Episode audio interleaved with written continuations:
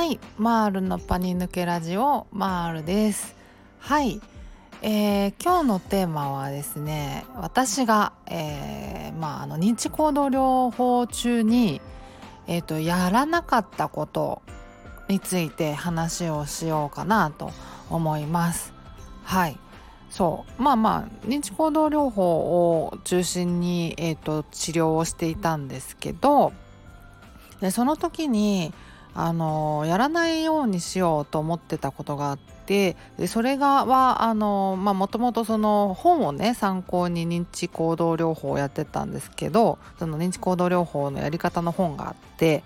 普通にあのネットでもあのアマゾンとかでもポチッと買えるやつなんですけどそれを参考にやってたんですけどね。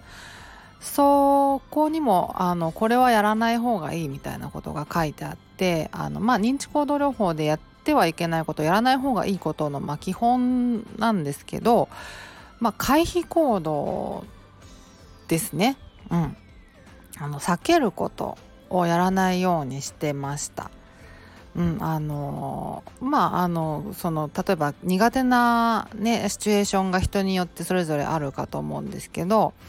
まあ、あのよくねあの言われているのがあの広場恐怖とかであの乗り物とかねが怖いとかっていうのはあのよくあるケースかなと思ってて私もそうだったんですけど、まあ、他にもいろんなシチュエーションが苦手だったんですけどねで特に乗り物が苦手でで、まあ、そういうので認知行動療法やってはいたんですけど、まあ、あのやっぱりねあの苦手なシチュエーションってどうしても避けてしまうじゃないですか。なんか行くとやっぱり怖いし不安予期不安出てきちゃうしなんなら発作も出ちゃうしみたいな感じでどうしても避けがちになっちゃうと思うんですけどそれをやっぱり避けると良くないんですよね。避ければ避けるほど苦手が広がっていくっていうようなことが書いてあってまあ、確かに実際そうだったんですよね。私も私は一番最初にあの発作を起こしたのがあの電車の中だったんですけどでそれからまあ電車のねあの、まあ、特急とか急行みたいななかなか止まらないやつに乗れなくなっちゃってでそれ避けてたんですよね。であのでもあの普通のあの鈍行というかあの普通列車ですよねは乗れたんで乗ってたんですけどもうそれもなんかどんどん怖くなってきちゃってもうそもそも電車自体に乗れなくなっちゃってで電車も避けるようになってってしていくうちにいろんなことがもう苦手になってきちゃって苦手がどんどん広がっちゃったんですよね。だからなんか避ければ避けるほど苦手が広がるっていうのはもう確かに体感としてあったんで確かにと思って、まあ、避けちゃいけないんだなとか思ってできるだけ避けないようにしたんですよね。まあ、それが認知行動療法につながってったのはあるんですけどはいで回避行動をまあしてはいけないというのは書いてあって回避行動はね、まあ、単純に避けるっていうこともそうだしそのあの不安とか恐怖とかっていうのが、まあ、感情が生まれるじゃないですか。感情に対しても避けてはいけないっていうことでもあるらしくてあのその今不安に感じてないもんみたいなこう自分の感情自体に蓋をするというか見て見ぬをふ見て見ぬふりするみたいなそういうこともやっぱり良くないらしくってでそれもしないようにしたんですよね。その不安とかあの緊張とか恐怖とかっていうのをあ今不安ですとか今恐怖感じてますみたいなのをちゃんとあの認めるみたいなようにしてました。で気をそらすっていうのもできるだけしない方がよくてあの例えばその予期不安とかねが出てきちゃったり発作出そうだなってなってきた時に対策として何かこう気をそらせるようなことをするっていう人も少なくないような気はするんですね。例えばそのあのなんかちょっとお水を飲んでみたりとかあのちょっとあのミンティアとかを舐めるみたいなのもよく聞くんですよね。そういうのを舐めてみたりとかあとなんかこう一生懸命あのテレビゲームテレビゲームじゃないあのスマホのゲームとかしてみたりとか誰かとなんかこう気を紛らわせるようにこう一生懸命おしゃべりしたりとかとかいう感じでそのその時あの感じている、まあ、不安感恐怖感みたいなもの自体からあの気をそらせるような行為は、まあ、それも回避行動に入るんですよね。それもだからあのできるだけしないようにしてました。だからもう本当にあの認知行動療法やるときはもう気を紛らわせるようなグッズ一切持っていかずに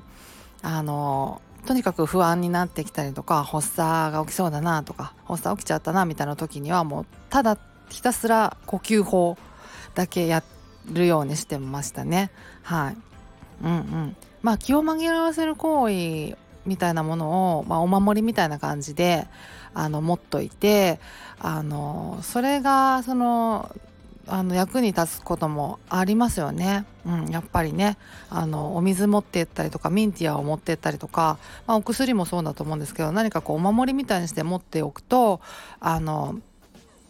いろいろチャレンジしやすかったりモチベーションがね保たれたりとかっていうことがあの実際あると思うからあのそれをスパッとやめちゃうのはなんかあのねそれをスパッとやめちゃうことであの挑戦するとかチャレンジするっていうことがますます怖くなっちゃったりとかっていうことになると、まあ、本末転倒みたいなところはあるから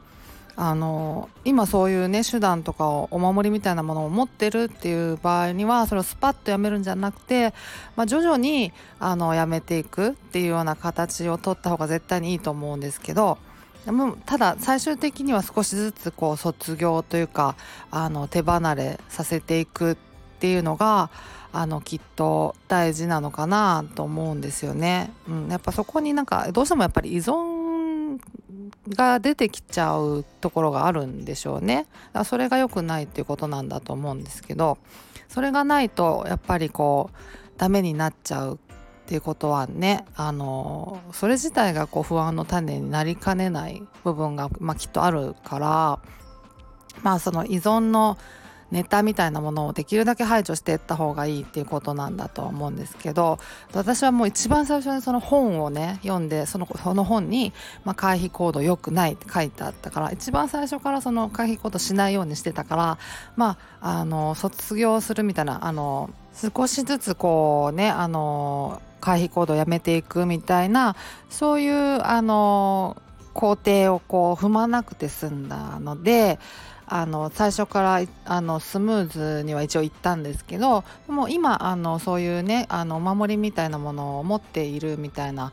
ことがあっても全然普通にちょっとずつあのやめていくというか離れていくっていうことができると思うのであのできれば少しずつやめていくのがいいのかなと思ったりしますね。はい。そんな感じです。はい。本当にね私本当に回避行動はね極力しないように頑張ってました。はい、うん、あのー、ねどうしても気を紛らわせるとかってしますよね。しちゃううっかりあの気づけばしちゃうぐらいなんかもう本当に息を吐くようにしちゃうぐらいのあの肝心だと思うんで何が回避行動かっていうのもなかなか分かりづらいところはあるのかもなと思うんですけどまああの基本的にはそのだから自分が怖いなとか不安だなとか